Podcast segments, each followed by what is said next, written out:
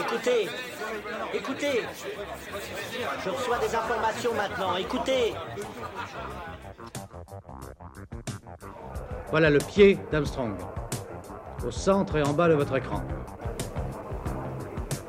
Et il marche maintenant. Il y aura peut-être des étapes pour aller vers Mars. Euh, il faudra peut-être d'abord apprendre en allant sur un astéroïde. Corben, mon ange, qu'est-ce que tu m'as fait là? Euh, Houston, on a un problème. Tu veux dire qu'on est dans un programme informatique Est-ce vraiment si invraisemblable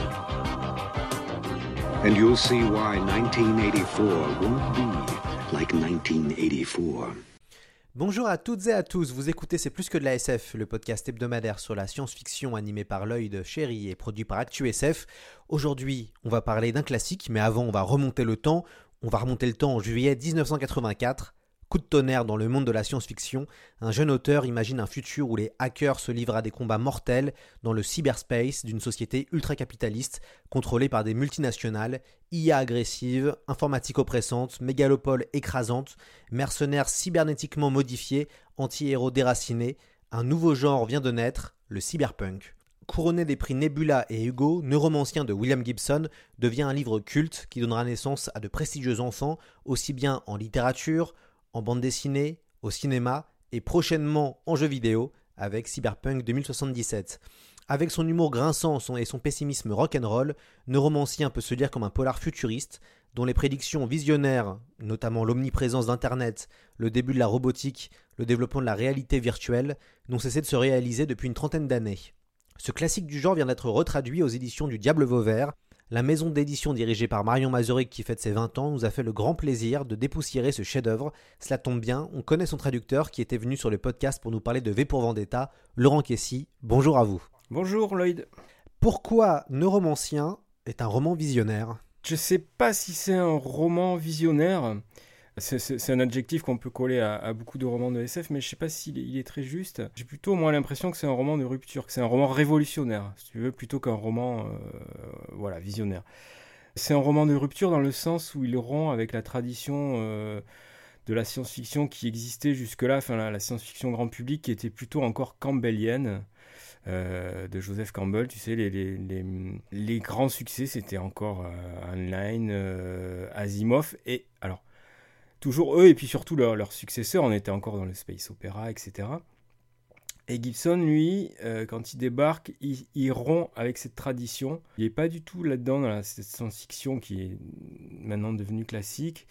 Lui, il est plutôt euh, lecteur de la New Wave britannique, de, de Ballard, de Burroughs, de, de, de ce genre d'auteur.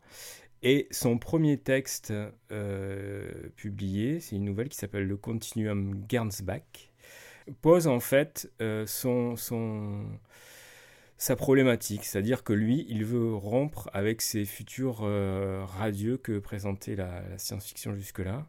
Et donc, le, le, le, neuromancien est la mise en œuvre de ce programme, en quelque sorte.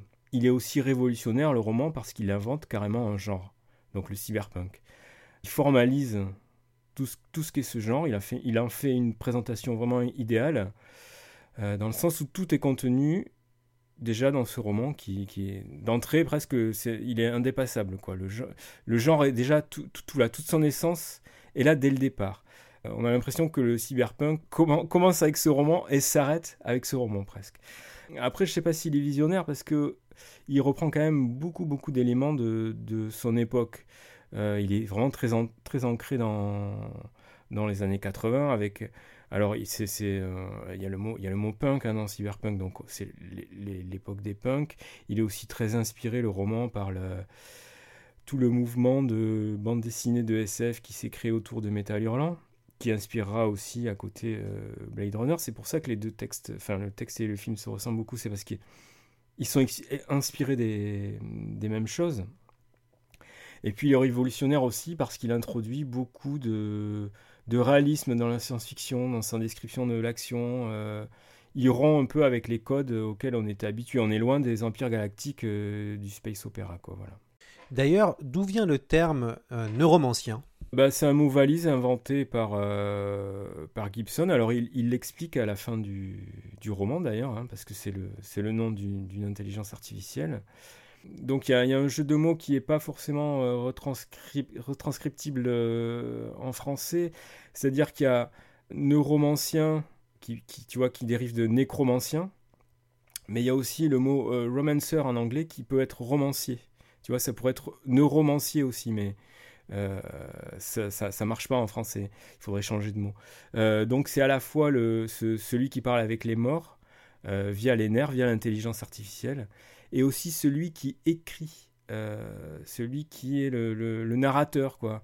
Donc c'est à la fois Gibson qui, qui, qui, travaille sur, sur le genre, quoi.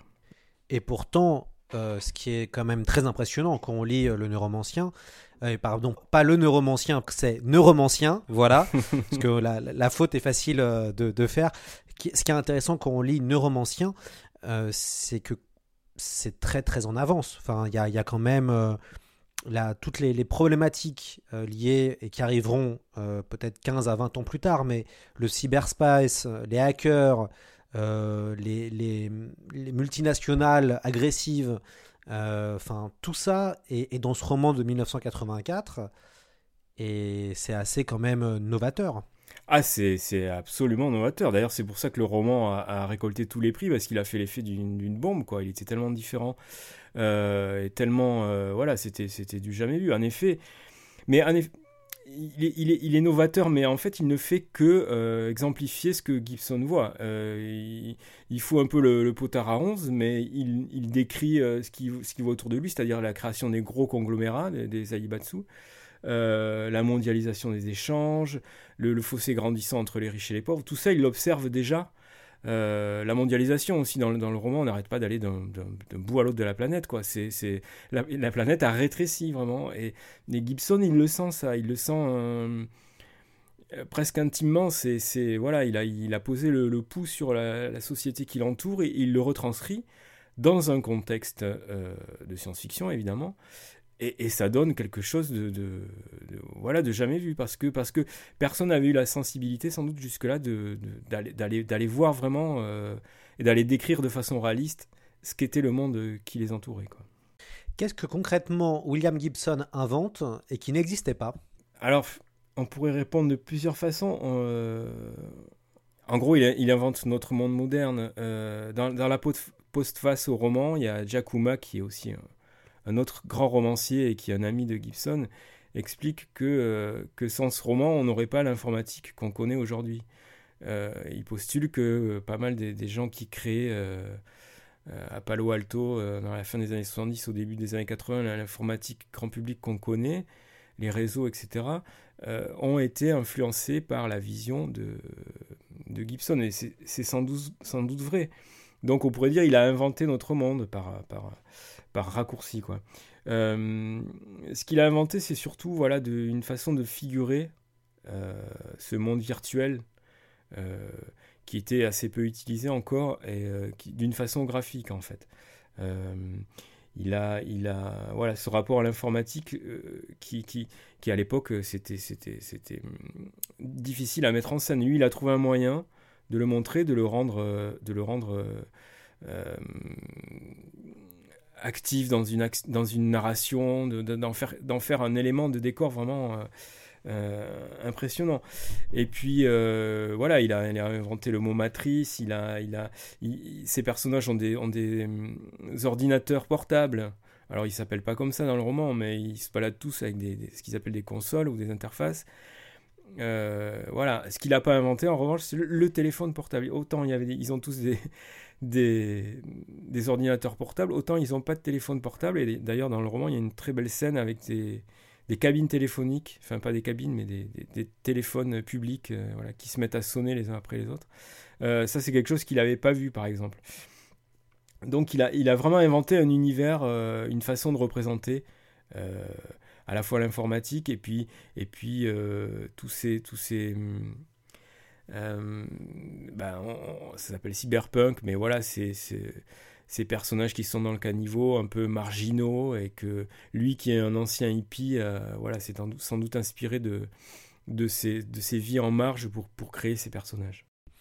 On pense souvent à tort que William Gibson a, a influencé Blade Runner, alors qu'en fait ce n'est pas vrai, puisque Blade Runner, le roman Les androïdes rêvent-ils de moutons électriques est sorti en 66, et le film Blade Runner est sorti en 1982. C'est plutôt Blade Runner qui aurait inspiré euh, William Gibson. Alors, euh, il y a une anecdote euh, comme quoi Gibson aurait vu le, début du film, il était en train d'écrire le roman. Et euh, il, aurait envie de, tout arrêter parce que ce qu'il était en train de faire était déjà fait, quoi. Et puis, euh, et puis non, il s'est rendu compte qu'il faisait pas, qu'il faisait pas exactement la même chose et que, et que surtout les deux œuvres, voilà, euh, avaient saisi l'air du temps. Elles avaient, alors voilà, j'ai parlé tout à l'heure de, de, Metal elles avaient cette influence graphique toutes les deux. Peut-être aussi que, que Ridley Scott avait lu les nouvelles de Gibson. Gibson avait écrit déjà plusieurs nouvelles qui étaient déjà dans cet univers de, de, l'étendue. Donc, euh, donc voilà, euh, peut-être qu'il y a eu un jeu de double influence, je, ne sais pas, mais c'est vrai que c'est assez, assez impressionnant de, de voir deux œuvres qui sortent en même temps.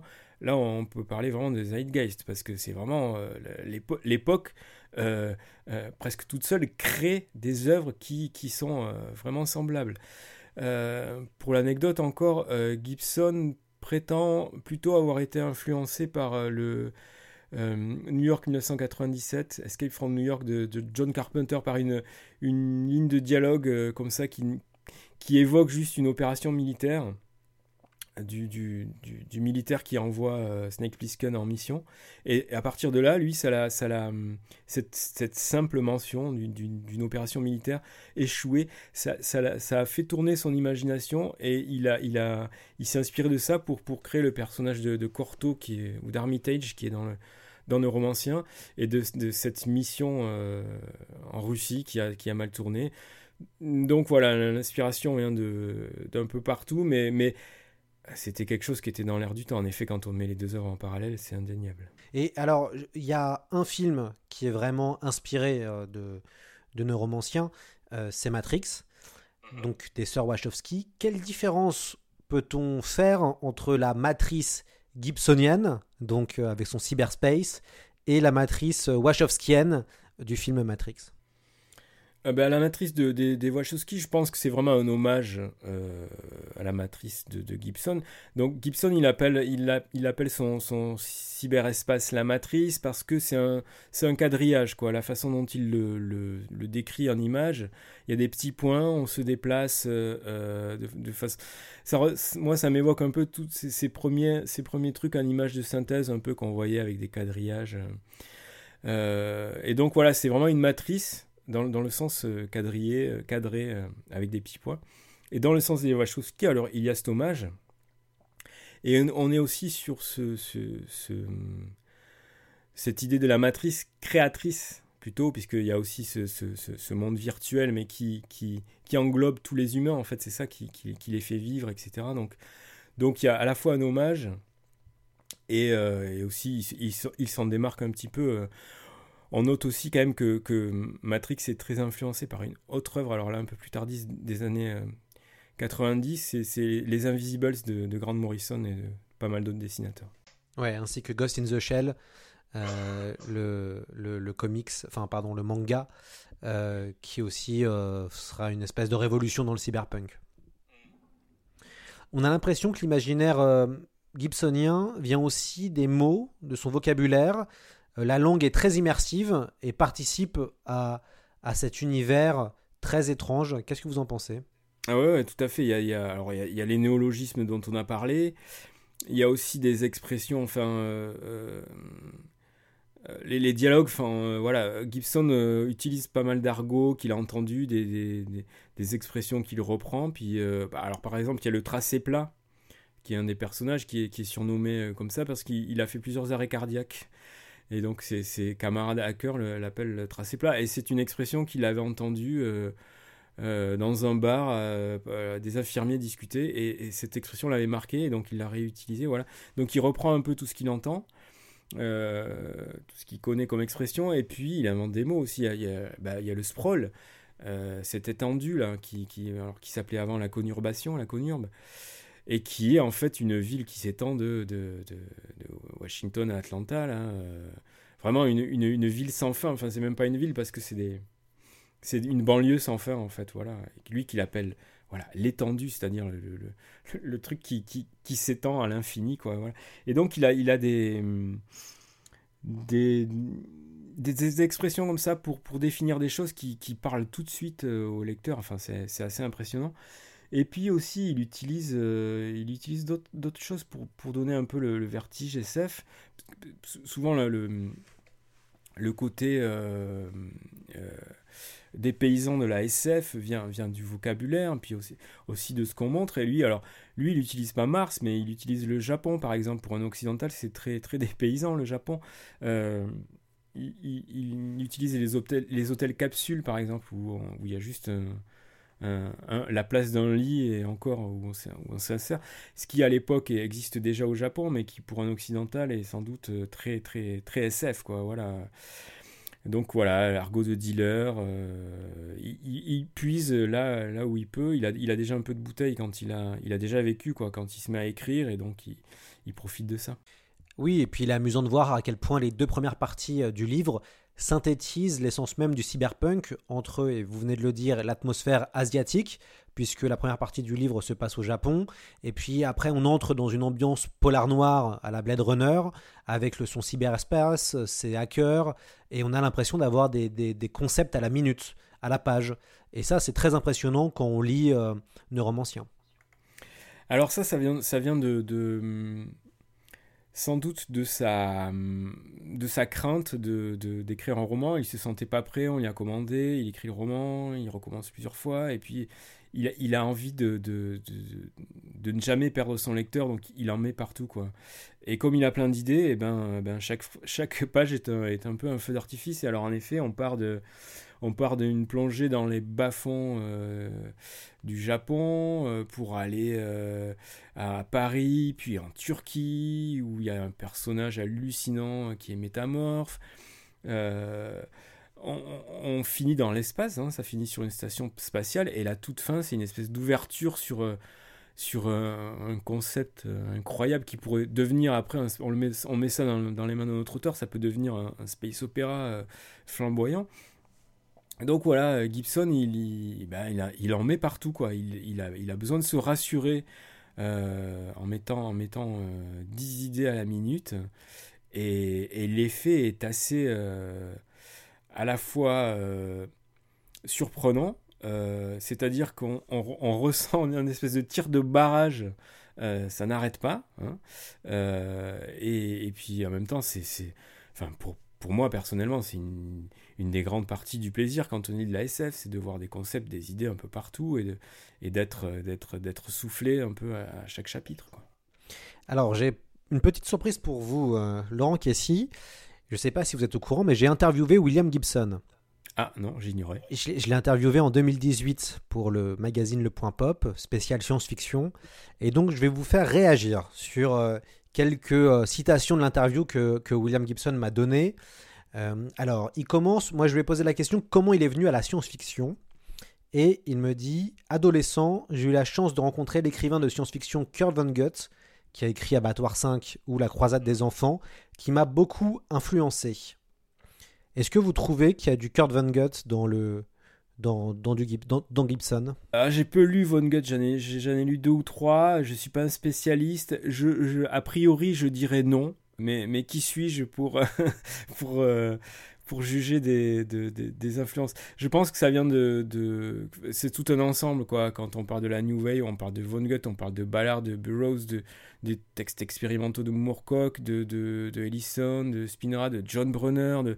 Voilà, je pense qu'il a été influencé par tous ces auteurs-là qui forment, qui forment une espèce de pas une école, mais, mais un courant qui était en dehors de la SF classique, et donc l'influence de Vonnegut ne m'étonne pas du tout, en effet. Alors, quand je lui ai posé la question de la genèse euh, de Neuromancien, il m'a dit À l'époque, je n'étais pas satisfait de l'état de la science-fiction américaine. Elle était en déclin depuis le milieu des années 60, au moment même où je commençais à la découvrir. J'ai essayé autant que possible d'apporter ce qui pour moi manquait au genre. J'ai tenté d'écrire un roman naturaliste, naturaliste au sens de retour aux sources du roman noir. À sa sortie, j'étais content de ce que j'avais fait, car je trouvais que mon naturalisme littéraire était assez décadent, loin de ce qui se faisait à l'époque. Oui, c'est exactement le cas. Euh, moi, j'ai parlé de réalisme tout à l'heure, parce que, en gros, il a remis la, il a remis la science-fiction dans le caniveau, quoi. Euh, il, a, il a enlevé les, les, les, vaisseaux spatiaux euh, immaculés et, propres, et il a, il a remis, il l'a remis dans le caniveau avec des, personnages qui sortaient de l'ordinaire, qui étaient des marginaux. Euh, voilà, et son naturalisme, alors en effet, il décrit tout, il décrit tout plutôt bien, donc, euh, donc ça fait un effet, euh, effet d'étrangeté qui n'est pas basé sur, sur les artifices habituels de la science-fiction. Et c'est ça aussi qui était révolutionnaire, c'était que, que euh, ces personnages euh, étaient modifiés, mais ça restait des personnages euh, plutôt bien construits et réalistes, et, voilà, loin de, certains clichés parfois utilisés dans, cette science-fiction qu'on appelle de l'âge d'or. Alors, je continue avec Gibson. Donc là, il me disait Créer un sous-genre de SF était bien la dernière chose que je voulais, et c'est finalement ce qui est arrivé. Si je l'avais su, ça m'aurait déprimé pendant l'écriture, car cela a créé des frontières supplémentaires qui limitent encore plus la science-fiction. Intéressant. Euh, ouais, mais c'est un peu la croix de- des auteurs un peu euh, révolutionnaires comme il l'est. euh, mais c'est ce que je disais au début. Il invente un genre et le clôt. Enfin, pour moi, le cyberpunk s'arrête, presque avec Neuromancien. Après, il y a des ersatz, mais, en fait, tout est dit. Donc, il a créé un genre. il a créé un roman tellement fort que d'autres auteurs, euh, et même lui, hein, il a repris après ses personnages dans d'autres livres, mais d'autres auteurs vont reprendre ce genre d'univers, ce genre de, de, naturalisme, et vont, vont créer leurs propres intrigues, leurs propres personnages dans, dans ce cadre. Euh, mais, euh, mais voilà, tout, tout, tout, tout le cyberpunk est déjà là, et dans ses nouvelles avant. Il a, il a, je pense que lui aurait préféré que peut-être des- d'autres auteurs ne s'em- ne s'emparent pas de son univers, mais en créent un qui leur soit propre, quoi. Euh, je peux comprendre un peu ce, ce- ce- cette réticence vis-à-vis de, ce label aussi, parce que il doit peut-être en avoir mal, marre qu'on le, le rapproche toujours de, du cyberpunk. Et ben justement, pour, pour continuer sur ça, il me disait Le cyberpunk était surtout à la mode dans les années 90. Il ouvrait des champs narratifs nouveaux qui interrogeaient sur la place de l'homme face aux machines. Les succès populaires comme Matrix ou Ghost in the Shell racontent avec réalisme notre relation à la technologie. Se lancer aujourd'hui dans l'écriture d'un roman cyberpunk me semble en soi très limitatif et inintéressant, du moins en ce qui me concerne. Oui, euh, il a pas tort. C'est, pour moi, c'était, un genre qui appartenait à une époque. On est, à une autre époque. euh.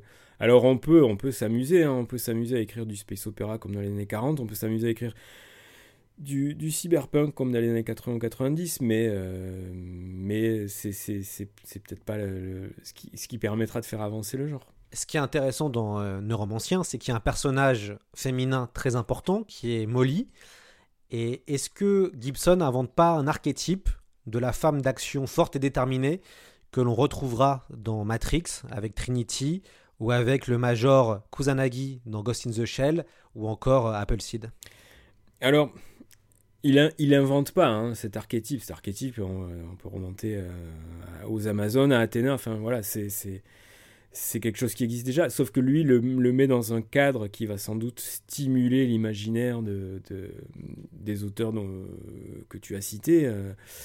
Euh, forcément, Molly, elle est marquante. Elle est, elle est en cuir, elle a des verres miroirs, c'est-à-dire elle a, elle a pas, pas, pas d'œil, mais à la place d'yeux, elle elle a des, des, ben, des, des verres miroirs implantés, elle, elle a des, des griffes qui sortent à la place des ongles. Enfin, c'est un personnage visuellement qui est, qui est, qui est marquant. Et, et donc, je comprends que ça, ça a stimulé l'i- l'imagination des, des, des suiveurs. Et, en effet, Trinity dans, dans Matrix est fortement influencé par, euh, par Molly. Alors il y a toute une vision sur l'IA, on va pas trop en raconter parce que ce serait dévoiler euh, l'intrigue et ce serait un peu, un peu dommage, mais il y avait quand même une vision assez innovante à l'époque, et notamment il y avait ce concept de police Turing, donc euh, des policiers qui, surveillent les IA pour pas qu'elles deviennent trop, euh, trop indépendantes. Et ça, quand j'ai lu ça, j'ai trouvé que c'était une excellente idée. c'est un, un, un, des ressorts du roman, c'est la façon dont, euh, dont il, traite. En fait, ouais, voilà, le roman traite de l'IA et, et donc dans son monde, les IA sont très contrôlées et cette police intervient pour autant pour, euh, pour gérer les IA que pour aider les humains qui voudraient essayer de, profiter des IA ou de, les, de les aider à, prendre leur indépendance. Euh, moi, ça me fait penser aussi, euh, au, bah, notamment avec ce nom de Turing, là, au test de. oui, c'est ça, le test de Voigtkampf qu'on retrouve euh, justement dans, Blade Runner, dans, la, dans, le roman de Dick, puis après dans le film. Voilà. Euh, il utilise le nom d'un savant et, pour, pour un test qui, est, qui est censé déterminer si on est une intelligence artificielle ou un humain. Euh, voilà. D'ailleurs, les, policiers de Turing dans le roman sont des Français, étonnamment. Oui, tout à fait. Et ça, ce qui est, vous l'avez dit aussi, sur le côté mondialisation du roman, puisqu'on va dans plusieurs villes à travers notre lecture, et c'est marrant à quel point c'est devenu un cliché euh, dans le genre du cyberpunk ou dans le genre de l'anticipation, d'avoir des personnages qui euh, vont aller, et je pense au cinéma américain un peu à la Nolan, qui vont faire cinq capitales du monde. Euh, dans, dans, un, dans, un, espace très court. Mmh. Oui, ça c'était déjà très très euh, bondien, si j'ose dire. Mais, euh, mais oui, oui c'est, c'est, c'est un truc qu'on voyait peu dans la SF hein, à l'époque, euh, cet, aspect euh, cosmopolite en fait. Euh, voilà, lui il allait chercher l'étrangeté sur Terre, mais, mais dans d'autres dans d'autres contrées, et cette ouverture à... Enfin, l'image aussi, c'est vraiment un roman rempli d'images, hein, c'est là où il est très fort, euh, Gibson. L'image aussi des néons japonais, euh, de ces rues euh, humides avec le, le, le, les reflets des néons sur le sur le l'asphalte. Enfin voilà, il y, a ça aussi qui fascine et qui et qui est devenu un cliché. Je suis tombé l'autre jour sur le film John Wick 3. Voilà, on a l'impression que c'est John Wick qui court dans les décors de Blade Runner. Ça m'a surpris qu'on fasse encore ça en, en, 2020. Quoi. Ouais, et puis John Wick joue aussi sur le côté référence à Matrix, forcément, Ken Reeves. Le fait que Laurence Fishburne arrive dans la saga, enfin dans la franchise John Wick, fait aussi pas mal de clins d'œil. Et c'est vrai qu'il y a un côté euh, assez cyberpunk, finalement. Euh, dans, dans, euh, dans, John Wick. Et c'est encore plus rigolo quand on sait que le prochain grand jeu vidéo euh, de 2020 c'est Cyberpunk 2077 adapté euh, du jeu de rôle Cyberpunk 2020 et c'est amusant de voir que Ken Reeves est, devenu un peu le, le symbole du cyberpunk. Bah, il faut dire, il avait joué dans Johnny Mnemonic aussi, qui est, qui est une des, des rares adaptations de Dick de Dick, pardon, de, de, Gibson, je me mélange les auteurs. Euh, une, des rares adaptations et une qui n'est pas si ratée, enfin qui a des, des, des, points positifs à mes yeux.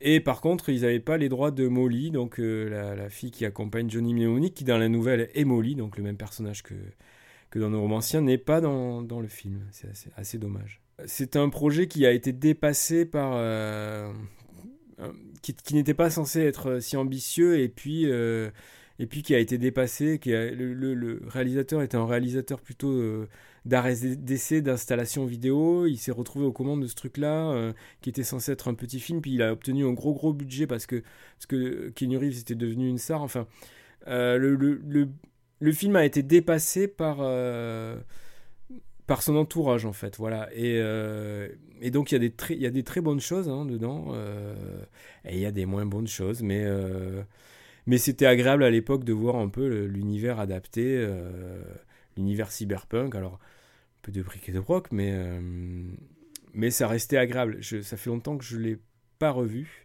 mais j'en ai j'en garde un souvenir agréable même si même si c'est un film plein de défauts Johnny Mnémonique est un messager très spécial. Et en 2021... Chargez-moi. Celui qui détient l'information contrôle le monde. Pas étonnant qu'il soit l'homme le plus recherché du cyberspace. Une pizza en choix fromage Johnny C'est un film réalisé par Robert Longo en, en 1995. Euh, on, va, on va revenir sur votre travail précisément qui a été la traduction euh, du livre.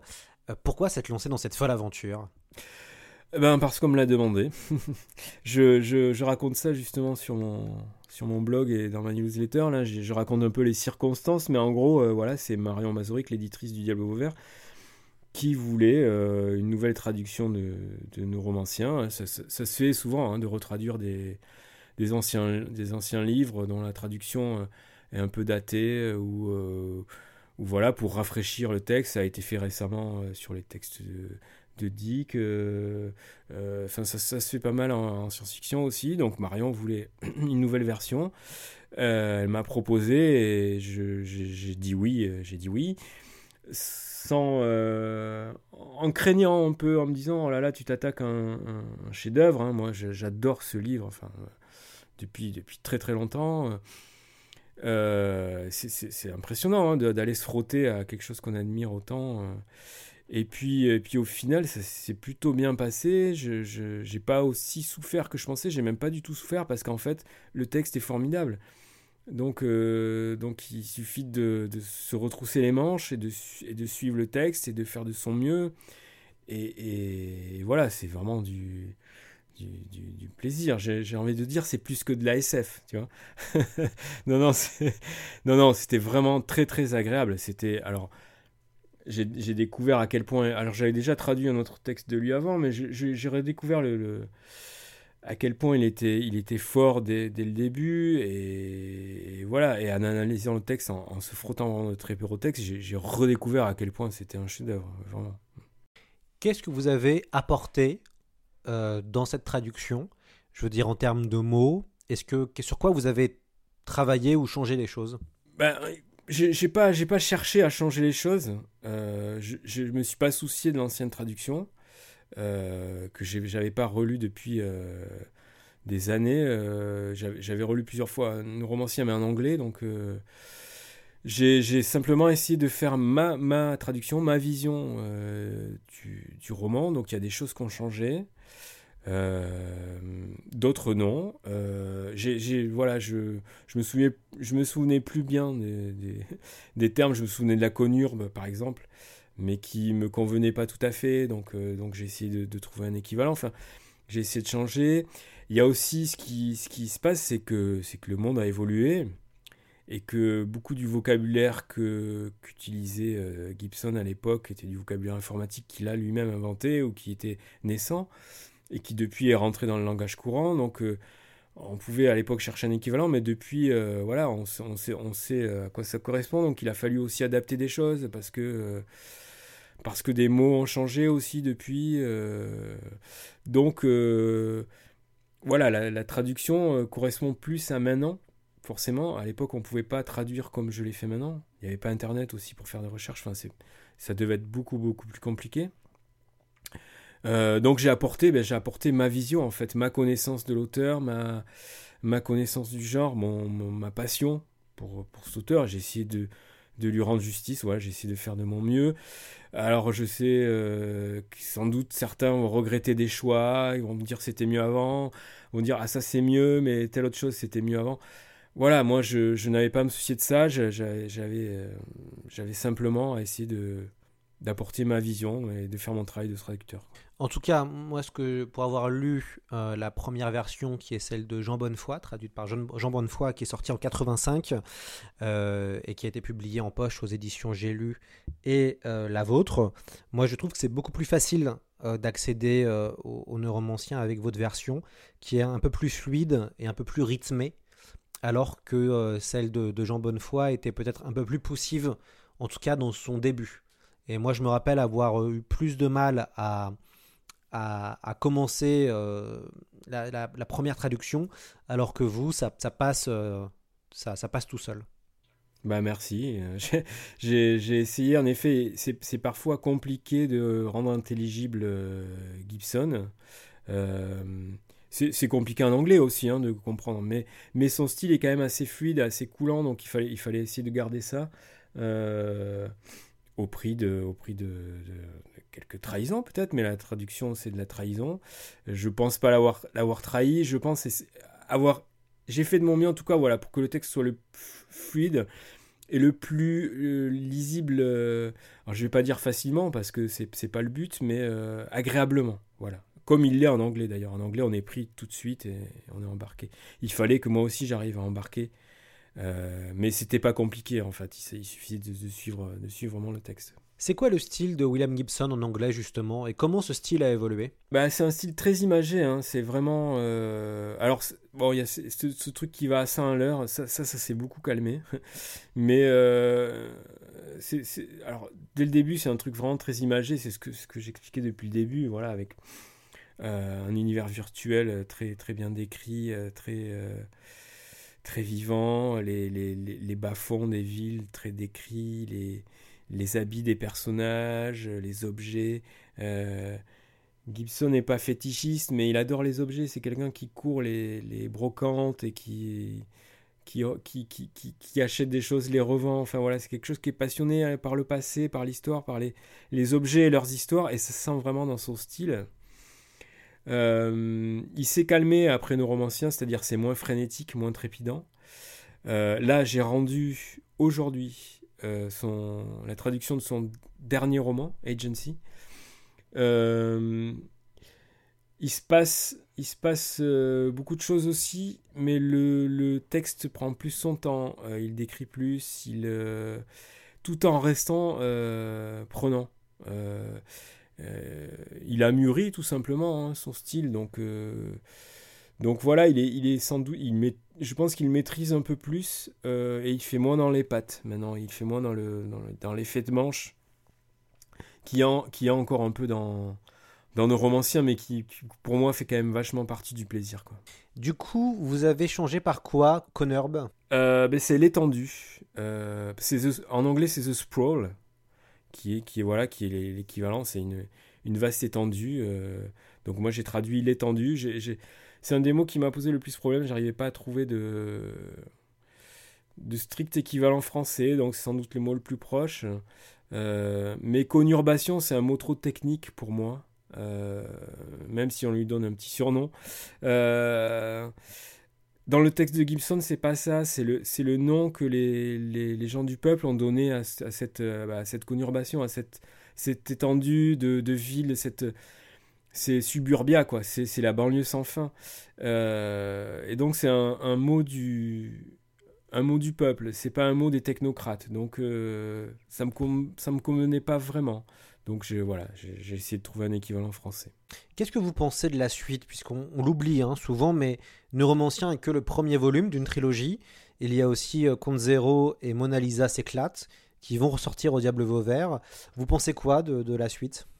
Ouais, ils sont très très bien aussi. Il affine, il affine son style. Il euh euh, ses obsessions reviennent là aussi. Euh, son travail sur l'IA devient un petit peu plus mystique aussi. Il part dans d'autres directions. Il part pas du tout dans la direction qu'on aurait pu euh, attendre en, lisant la fin de, de nos romanciens. Ça, c'est assez, assez, fort.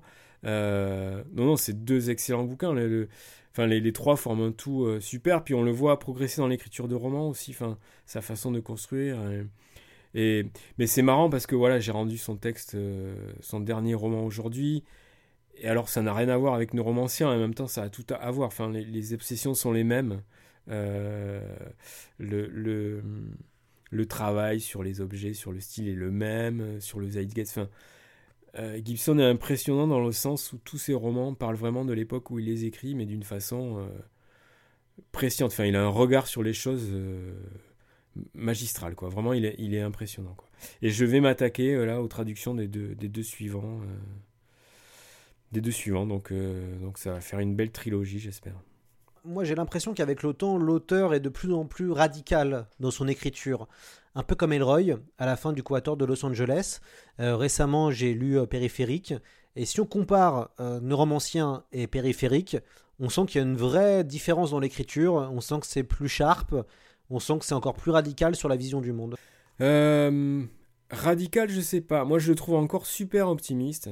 Euh, il est, euh, il, est, il nous décrit alors dans périphérique et puis dans sa suite là que je viens de rendre, il nous décrit, il nous décrit quand même l'effondrement hein, qu'il appelle le jackpot.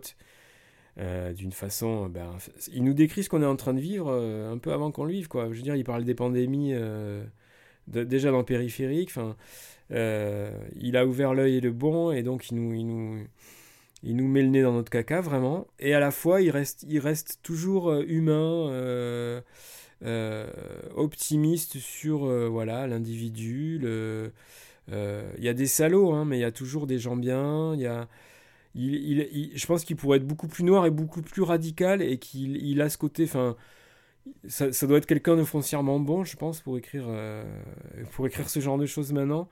Euh, et, au niveau de l'écriture, alors j'ai pas lu, euh, j'ai pas lu Elroy, c'est un auteur auquel j'arrive pas du tout à adhérer. mais en effet, il est, sans doute un peu plus. c'est ce que je disais tout à l'heure. Il fait moins dans les pattes. Il, il, est plus dans le, dans le. C'est un peu plus froid peut-être son style. Euh, c'est moins imagé, mais euh, et comme, en même temps il, est, décrit un monde qui est moins flamboyant que ce monde cyberpunk qu'il écrivait, euh, qu'il écrivait à l'époque. Euh, voilà, le futur, le futur qu'on a maintenant est, plus radical que le futur qu'on pouvait imaginer dans les années 80, qui pouvait être plus rigolo sans doute, enfin rigolo. pour un lecteur en tout cas avec, avec le, recul du, du présent au futur, mais Là maintenant, c'est par la force des choses ouais, qu'il devient radical.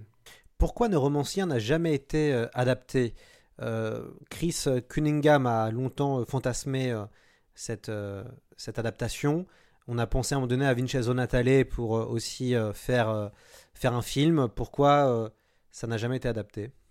Des problèmes de droit, des problèmes de gros sous, j'imagine. Euh, on n'a pas vraiment d'explication. Hein. Certains ont développé des choses. Euh, voilà, il y a eu une adaptation BD euh, pas, pas géniale aux États-Unis. et pourtant, c'est tellement un roman imagé que, ça pourrait être merveilleux. Après, maintenant, c'est un peu tard. Ou, ou, alors, il faudrait vraiment adapter un autre monde, mais mais euh, voilà, quand, quand on voit l'adaptation de Carbone modifié là qu'il y a eu sur, euh, sur Netflix, je sais pas moi le cyberpunk, euh, le cyberpunk pour le cyberpunk fait maintenant, ça me fait pas franchement rêver. Je, je sais pas si c'est pas trop tard pour nos romanciens. je vois, je pense qu'en BD ça serait, ça serait, ça serait plus facile et plus, comment dire, plus plus adapté. Euh, parce que ça reste un texte, ça reste de l'écrit, ça reste du visuel. Et puis, et puis, euh, et puis Neuromancien a été vachement inspiré euh, par la BD européenne style Metal Hurlant. Donc il y aurait quelque chose à faire là, il y aurait une boucle à boucler. Et puis voilà, l'adaptation de, de, de elle a déjà eu lieu. Enfin, je veux dire, elle est sortie en même temps, c'était Blade Runner. Enfin, tout était déjà là, quoi. Donc, je sais pas. Je, moi, je la regrette pas, je pleure pas là-dessus, je, je, je n'en attends rien. Quoi. Alors, normalement, euh, il devrait y avoir euh, une adaptation. En tout cas, les droits ont été rachetés. Euh, ils ont été rachetés par Tim Miller. Tim Miller, c'est le directeur, enfin, en tout cas, pardon, le réalisateur de Deadpool. Qui a fait, euh, qui a fait les, Love, Death and Robots aussi, je pense. Qui a fait Love, Death and Robots, qui a pas eu de chance puisque c'est lui qui a fait Terminator Dark Fate, euh, qui est euh, clairement oubliable. c'est lui qui a aussi produit, c'est un producteur, il a produit la, la franchise Sonic, qui, qui, est sortie récemment. Et normalement, en 2017, il aurait acheté les droits mhm. pour la Fox. Donc on verra si, si le film est enfin adapté.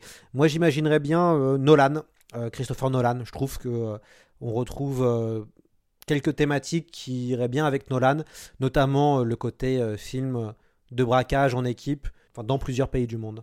Alors, je, je te suis pas du tout là-dessus parce que je pense qu'il est trop, il est pas assez visuel et trop intellectuel. Je pense, je pense qu'il faudrait un truc plus viscéral pour adapter nos romanciens. c'est un truc que, que, Gibson a, écrit viscéralement, je pense, qu'il a sorti de ses tripes et je pense qu'il faudrait un truc, un truc plutôt comme ça euh, pour, pour que ça marche. Quoi. Et Denis Villeneuve, dans, en romancien, tu, tu verrais plus, euh, plus le, le, visuel, puisque c'est un, un des ceux qui, d'un point de vue visuel, euh, est un des plus intéressants en ce moment. Alors, non, je j'aime pas du tout Villeneuve. Je trouve que visuellement, c'est une pauvreté absolue. non, enfin voilà, d'une me, me fait pas rêver du tout. Enfin voilà, c'est, je, je trouve qu'il y a rien. Euh, visuellement, il n'y a rien vraiment. Euh, Blade Runner, il n'y avait rien. Euh. donc non, je suis pas, pas... voilà, je suis pas, je suis, pas déjà pour une adaptation de roman ancien. les, réalisateurs que tu me, cites me, me font pas rêver non plus. En même temps, j'ai pas d'idée de. Si, il y a, un réalisateur que j'adore, c'est Shane Carruth, qui a fait Primer, mais qui, qui voilà, qui, qui fait de la SF ambitieuse, euh, imagée, qui pourrait faire des choses magnifiques, mais qui voilà, qui s'est heurté au système des studios, qui avait un scénar de SF hyper ambitieux et qui qui n'a pas pu se faire et qui je crois qu'il a lâché l'affaire quoi voilà il- mais bon voilà c'est ce genre de, réalisateur qui pourrait peut-être apporter quelque chose je pense euh, à ce genre de texte mais mais est-ce que est-ce que est-ce qu'on a vraiment besoin d'une adaptation de romancien je suis pas je suis pas persuadé. Euh, en revanche en revanche il y a une adaptation de périphérique qui est en train de se faire à laquelle Gibson collabore. Une série pour HBO euh, par le frère de Nolan justement son frère et alors, je sais pas si sa femme ils sont un couple euh, qui écrivent tous les deux euh, qui ont fait Fondation et et, et, Westworld aussi j'imagine. Je crois que c'est les mêmes. Donc voilà ils sont censés c'est eux qui travaillent sur périphérique. Pareil, les auditeurs le savent peut-être pas, mais William Gibson s'est aussi essayé au scénario de film. Euh, et notamment, euh, je crois que c'était sur Alien 3, où il, a, il, a, il, avait, il, a, il avait travaillé dessus. Il a écrit un- une version du scénar, ouais, dont ils ont gardé pas grand chose, mais qui a été adapté en BD récemment, donc on peut lire son scénar sous forme de BD. Je crois qu'il a écrit le scénar de Johnny Mnemonic, c'est à vérifier, mais je pense que c'est lui qui l'a fait. Il a écrit un ou deux épisodes de X-Files aussi. Enfin, il a écrit un peu pour le cinéma, euh, voilà, comme beaucoup d'auteurs le font pour, euh, pour payer leur toit, quoi, ou leur maison. Euh, sans grand succès, quoi. Enfin, il n'a pas, il y a, y a- y a pas de grand film qui a été euh, fait à partir de, de ces scénarios. Ouais. Et en même temps, c'est la transition est difficile. On a peu de- d'exemples d'auteurs euh, de, de SF qui ont réussi à, à se transformer en scénaristes à succès derrière. Euh, c'est pas forcément évident. Ouais, je sais pas si on leur laisse beaucoup l'occasion aussi, tu vois, dans le système actuel de, de gros studios et de ça demande ça demande vraiment de, de l'argent aussi les films, les gros films de SF euh, ambitieux, donc c'est un peu euh, voilà, c'est de toute façon c'est un milieu compliqué. Alors, c'est la fin de ce podcast. Merci beaucoup, Laurent Kessy, d'être venu. De rien. On était très content de vous retrouver, puisque ça y est, vous avez commencé à devenir un habitué euh, du. Merci, je, du- je du reviens la semaine prochaine. Et puis, on peut vous retrouver bah, très prochainement, puisque vous allez continuer à, à traduire William Gibson. Donc, il se peut qu'on se retrouve euh, dans, dans quelques mois. Euh, on peut évidemment retrouver Neuromancien au Diable Vauvert dans une très très belle édition. La couverture est assez sensationnelle, fait par un artiste brésilien, je crois. Et on recommande très fortement de découvrir ce classique et de découvrir avec cette nouvelle traduction beaucoup plus euh, fluide et agréable que la précédente. Merci beaucoup Laurent. Merci Lloyd.